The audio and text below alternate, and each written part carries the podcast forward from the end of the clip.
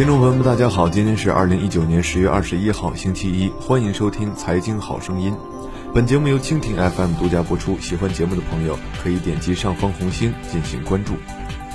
如今，几乎人人都会使用微信中的语音功能，但我们可能没有想过啊，一个陌生人发来的语音信息，可能并不是出自他本人之口，声音也可以用来交易。登录电商平台就可以轻松买到各式各样的社会语音包，有人就被朋友在微信语音里发来的信息骗了。据新闻消息，有一天陈先生收到王某的一条微信语音，让他转钱到某个收款码上买个东西。陈先生气愤地表示，如果当时没有听到王某的语音，这钱肯定不会转出去。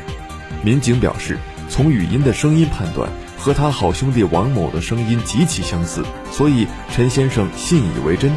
钱转出去后，陈先生又打了通电话给王某确认，这才发现王某的微信被盗了。刚刚向自己借钱的根本不是王某。据新闻报道，打开某电商平台，输入“语音包”关键词，很快十几件相关商品就跳了出来，售价从十元到九十九元不等，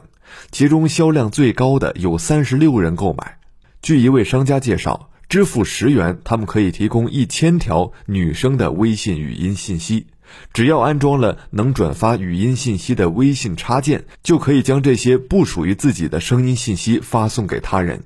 这一千条消息中包含哪些内容呢？很快，卖家发来了一张详细的表格，表格中统计的语音内容涵盖日常聊天的多个方面。问好、道歉、自我介绍，甚至索要红包等内容均有涉及。如果想要其他内容，还可以按照两元每条的价格进行私人定制。对于这种买卖社交语音包的现象，中央财经大学法学院副教授朱晓峰认为，应从以下几个方面考虑。一是语音包的声音，如果声音是由电脑合成而没有模仿任何自然人，尤其是社会公众人物的声音，那么该语音包制作者的合法权利应予保护。如果声音是由电脑合成但模仿了他人，尤其是社会公众人物的声音，在未取得被模仿者同意的前提下，相应的制作行为存在侵犯他人人格利益的不法性，受侵权责任法调整。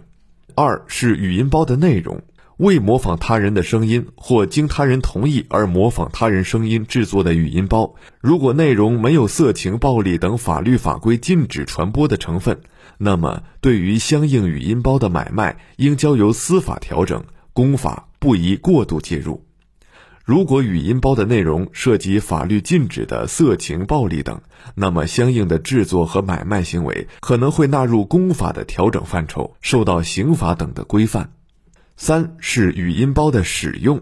对于未模仿他人的声音或者经他人同意而模仿他人声音制作的语音包，在语音包内容合法而被买受人用于诈骗等非法目的时，制作人和出卖人原则上不应承担法律责任，而是应该由具体实施不法行为的人，如诈骗者承担相应的法律责任。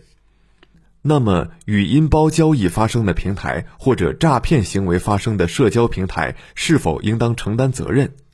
平台如果发现语音交易行为，应当对其进行跟踪，采取警告，甚至可以阻止交易进行。如果发现非法交易，应立即拉入黑名单，对情节严重的进行封号处理，还可以向司法机关举报。社交语音包的无序滥用，势必要引起重视。警方提醒，在社交软件上与陌生人交友要谨慎，要核实对方身份，特别要注意以种种借口不见面却找你借钱、消费、游戏充值的社交对象。在发现被骗后，应保存好相关证据，立即拨打幺幺零报案。